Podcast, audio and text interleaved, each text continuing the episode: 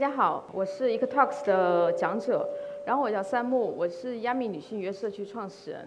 刚刚学了一个词，我是一个斜杠青年，我是一个理想主义者，呃，女权主义者，呃，创业者，呃，会一点编程的文科生，然后我是一个快乐的随便什么练。今天我讲的题目是，当，哎，女人在谈性时，我们在谈什么？我在二十四岁的时候，参加了一个非常有意思的工作坊，那是一个性工作坊，它是在一个女性领导力的培训营里。给我带来很大影响力的，不是说我学了多少知识，而是那天呃，就是所有的讲者和参与者在一起讨论，每个人都必须回答呃四个问题中的一个问题。这四个问题是：你的敏感地带在哪里？嗯，你最难忘的一次性经验是什么？嗯，你的性幻想是什么？你最喜欢的玩具体验是什么？然后当时我紧张的手心都出汗了，因为我从来没有在一个七十多人的一个会场里讲一个这么隐私的问题。然后我看到我旁边就是一个很具有东方美的一个大家闺秀的一个姐姐，她说：“我最喜欢看我的伴侣跟别人亲热。”然后还有一个很酷的一个前辈，然后他说：“我很喜欢买情趣呃情趣玩具的，很好玩的。”他说：“哎，我又每次用这个玩具跟我的伴侣互动，都会有一种新鲜的体验。”然后有一个跟我年龄差不多的一个很喜欢健身女孩子，她说：“嗯，我最喜欢的是一边做仰卧起坐一边自慰。我到现在其实都不知道那个动作怎么去完成的。”然后有一个长得很美的女生，她说：“嗯，当我第一次自慰的时候，我觉得我的欲望是紫色的。”先注意，那个活动所有的参与者都是女性。我当时是以，呃，就是类似家这样一个拉拉的杂志、拉拉公益机构的这样一个创始人身份去参加这样一个女性领导力的培训。我我先介绍一下我自己，刚才介绍到拉拉嘛，拉拉就是呃一个非异性恋的所有女性的一个统称，比方说女同、女双性恋，呃，爱女人的跨性别，或者我像我刚才介绍我自己是快乐的随便什么恋，呃，我是在呃。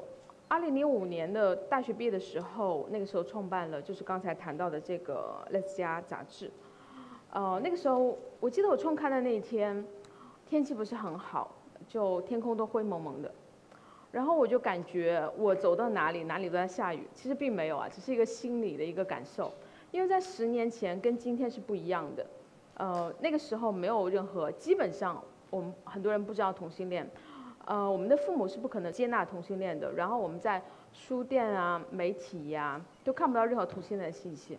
所以我看到很多我的我身边的小伙伴，他们感情好，可是他们就会说，嗯，我们是没有未来的，我们有一天肯定要分手的。当那个时候，人们对女性的定位一定是相夫教子的时候，他们很难去想象自己别的可能性。所以那个时候我很想改变这个现状，然后我就跟我的朋友一起创办了这个杂志《l e s 然后我们在接下来近十年的时间，用所有的业余时间在做这个事情。嗯，我们做了很多我们所以想可能想象到的活动，比方说杂志，比方展览、电影节，然后街头的一些行动，然后媒体倡导等等。但是我在二零一一年的时候，我开始陷入了一个困惑。这个困惑就是我发现，哎，其实你做很多事情都很难有什么改变，就是大家还是很怕被不接受，然后不太敢去跟别人讲自己的真实情况，只是在一个相对小众的一个独立的空间里去去讲自己的自己是怎么一回事情。然后我在想这怎么回事啊？然后当我环顾我周围的时候，我发现其实是这样子，就是。呃，拉拉的一个这样一个不被接纳的一个现状，它其实跟整个中国女性的状态是有关联的。我们每天都被教育要相夫教子，要结婚有小孩，女生的欲望是很少被被谈到、被接纳的。这不是拉拉单一的状况。而且，当人们对性的理解停留在于一个嗯生殖和单一的去满足男性的需求的时候，那么那么婚姻中的性我。在主流看来，才是才是一个被接纳的性，所以很多单身未婚的妈妈是非法的。而且我们在一个一个晚婚晚育的时代，对不对？但是我们还是有很多很多人是有处女情节，处女她跟很多女性的生育和很多男性的的尊严是息息相关的。所以很多女生她会不顾一切去要去维护那么一小块的生理构造，然后做处女膜的一个重构这样的手术。所以在这种情况下，我发现男生跟女生的处在一个双重的标准。比方说，男生如果谈性，我们会说，哎，这个人哎很好色哎，耍流氓哎。然后如果他有很多性伴侣，我们会说，哎，这个人很有魅力，或者是很有钱，或者是身体很好。可是同样的状态，我们想到女性，我们会说她怎么会谈到这个是一个很坏的女人或者淫荡的女人？所以在这种情况下，其实大部分女生都不太了解自己的需求。然后，所以在中国，其实百分之七十五的女性是从来没有过高潮。然后，更何况那些没有基本的性教育知识就怀孕的少女，还有那些被每整天被说的剩女。就算是已婚的女性，其实她们也不一定幸福，因为可能她们有一些自己的想法、感受想要表达，可是她们不敢表达，因为她们担心说被自己的伴侣认为是一个不好的女生，对吧？我在网上看到过一句话，我觉得很有意思。他说，如果一个女生，她如果超过一百斤，没有被说过胖，如果从来被没有问过你是不是处女，没有经历过性骚扰，然后荡妇羞辱，问过你是不是处女。然后你没有被明着暗着说，干得好不如嫁得好，这个简直是一个中国的当代童话。可是以前其实不是这样子的。我们看到历史上，尤其是唐宋的时候，像呃很多学者、呃知识分子，然后医生，他们会讲说，其实愉悦是人类健康的基础。就像李银河老师现在说，呃性的目的除了繁殖，其实最重要的是快乐。在那个时候我们没有竞赛报告，但是呢。我们有这个春宫图、小黄书来去传递这个这个这个重要的一个信息，对不对？然后可以了解很多，可以长知识。所以不一开始的情况不是这样子的。有意思的事情是我发现，在这几年，除了一开始我担心说，哎，这个事情呢没有变化，其实有些事情已经开始在变化了。比方我参加过这个很有趣的性工作坊。比方说，每年都会有很多女大学生会在街上会去抗议家暴、抗议性骚扰。就是对我们来说比较比较关心的是啊，我们每天都在看这个爱情片。讲到爱情片，我想把爱情片跟爱情动作片做一个对比。对我们在座男生可能都知道，每个男生电脑里可能都有好几 T 的这个爱情动作片。那其实我想。顺便可以讲讲男生女生对于这个性的这样一个爱情动作片的这样一个思维差异。像爱情动作片就是一个没有任何故事情节，然后两个不熟的两个人就可以迅速的进入正题，然后达到一个很嗨的一个状态。这是一个从男性思维角度出发，就是非常简单高效。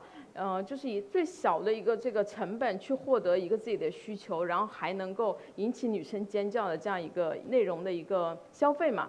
但是这个过程中，我们从来没有想象说，哎，女生想要看什么样的爱情动作片，甚至如果女生想要表达我喜欢看，这是不可以的。所以在这个阶段，同样具有荷尔蒙的女性，我们一起转战到了爱情片。爱情片跟爱情动作片不一样的地方，就是说它是一个漫长的前戏。我们看，呃，大部分韩剧都是两个男女主角交往是非常与众不同的相识过程，然后一个海誓山盟可以耗尽整个片子。其实他教给女生，我觉得非常有意思的地方就是说。嗯，在一个男女平等的这样一个状况下，我们去了解谈恋爱是怎么回事，我们去了解我们想要什么样的伴侣，以及性别带给人的特殊魅力。很多男生就说这么假的剧，你们怎么一直在看呢？就是你们的智商行不行啊？他们完全没有想过说自己在一个充满了假尖叫、假高潮的爱情动作片里，他们不行了一次又一次。然后，所以我觉得这个爱情片给男生的一个。可以学会的东西是说，其实女生真的蛮需要前戏的。这个前戏不是从从宽衣解带开始，而是从爱情就开始了。对于女生来说，重要的不是那个结果，而是这个感受，这个过程。好，我们再来讲说，我们今天一直在看啊胡歌和王凯的这个 CP 组合。其实，在中国很有意思的一个地方，就是说我们很喜欢看啊 BL 小说或者是文化文学。不管是动画片还是影片。呃，很多国外的，比方说欧美的研究者，他们觉得很诧异。可是我会告诉他说，因为其实在中国，女生是不可以谈性的。那其实我们在这个青春期，当我们开始想象我们的亲密关系，我们怎么去做呢？那一个无害的做法就是我们去看两个男生他们怎么谈恋爱。其实它的好处是，我们可以知道两个性别平等的人他们是怎么去发生关系的，而且。它是一个女生在主动通过观赏和消费去探索自己欲望的过程，我觉得这是一个很棒的事情。这是我发现，呃，爱情剧给现代女性带来了一个非常积极的这样一个作用。呃，同样还有一些变化，比方说人们对于性别的定义开始发生了改变。这个人你们认识吗？他是前一阵子来了那个《奇葩来了》，就是被邀参起《奇葩来了》，他要抄小米。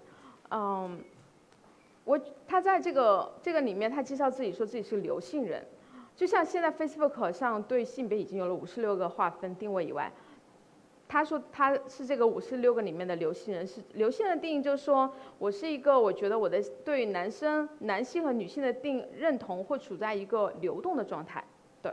那其实我觉得像他，或者是像金星，或者说我们今天说国民老公。呃，窦靖童其实都在用他们的这样一个身体、这样一个表达去改变人们对性别的看法。过去我们会觉得男生，我们通过生理性别，那么形象，男生女生的形象是很不一样的。男生一定是很阳刚的，性格很坚强的，然后喜欢穿蓝色衣服的；女生就一定要是身材柔弱、很温柔，然后喜欢穿粉色的。可是他们在打破这些定位。我前一阵子在呃，大概两周之前，我跟他做视频采访。然后就想请他讲他的故事，他就说，他是一个从山西县城过来的一个，就是对他也是一个北漂。他说他其实一直以来都还都不了解自己，然后一直在探索。然后二十五岁的时候，他喜欢上了一个男生，对他是一个生理男生，然后喜欢男生的刘姓人。然后那个人就说：“你可不可以把头发剪短一点？你剪短一点，我就我就可以跟你在一起。”然后当时他就很困惑，为什么说我们喜欢一个人要通过头发的长短、身材胖瘦去决定喜欢他？那到底我是谁？我可以活成什么样子？然后在那个事情的刺激下，然后他在那天就去商场买了一个黑色的高跟鞋，然后他用一种忐忑的心情，然后就穿那个高跟鞋就就走出那个商场，然后回家。然后正好路上遇到了很多建筑工人，他们就跟他吹口哨，说你是男的女的呀？就他虽然被嘲笑，但是他说，感觉还是蛮释放、蛮开心的，因为他发现，我其实不用动手术，可是我可以用一个高跟鞋、一个装扮去可以实现自己。那我觉得他给我的启发就是，其实性别，就是用用英文 gender，其实跟 sex 是不一样的。社会性别是可以是一个不像一个一个星球到另外一个星球的划分。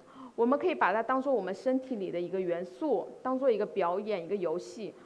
我们不会因为我们今天是戴着什么样的面具而失去我们自己，对不对？所以我觉得这是一个很棒的地方。所以当我在听完这么多故事之后，我就很想做一个空间，去让女生可以表达自己的欲望，表达自己亲密关系，表达对自己人生的这样一个探索。因为我希望借由亚米能够让女生知道，其实性跟爱都是人类。一个非常正面的能量，它能够让你觉得更好，然后不是一个秘密，也不是很害羞的事情。其实，男生和女生的欲望都一样，它都是美的，是非常独特的，嗯，是值得被肯定、值得被表扬的，是非常好的事情。在亚米的社区，每天都会有很多女性。呃，在那里面去分享自己的困惑，也很也有很多还不被大众了解的这样一些专家，比方说性治疗师、情感专家去解惑。我们希望通过这样一个正面的一个交流，去让经验得到传播，让女性可以更充分的去活出自我，去感受愉悦。而且我觉得很有意思的是，可以通过性这个视角，去让男性和女性处在一个平等的状态。我们去。发现他们可不可以平等？因为其实我们想要倡导的不是一个没有底线、没有规则的一个性解放，我们其实想要的是说，通过这样一个方向，可以获得一个我的身体我做主的这样一个身体自主权。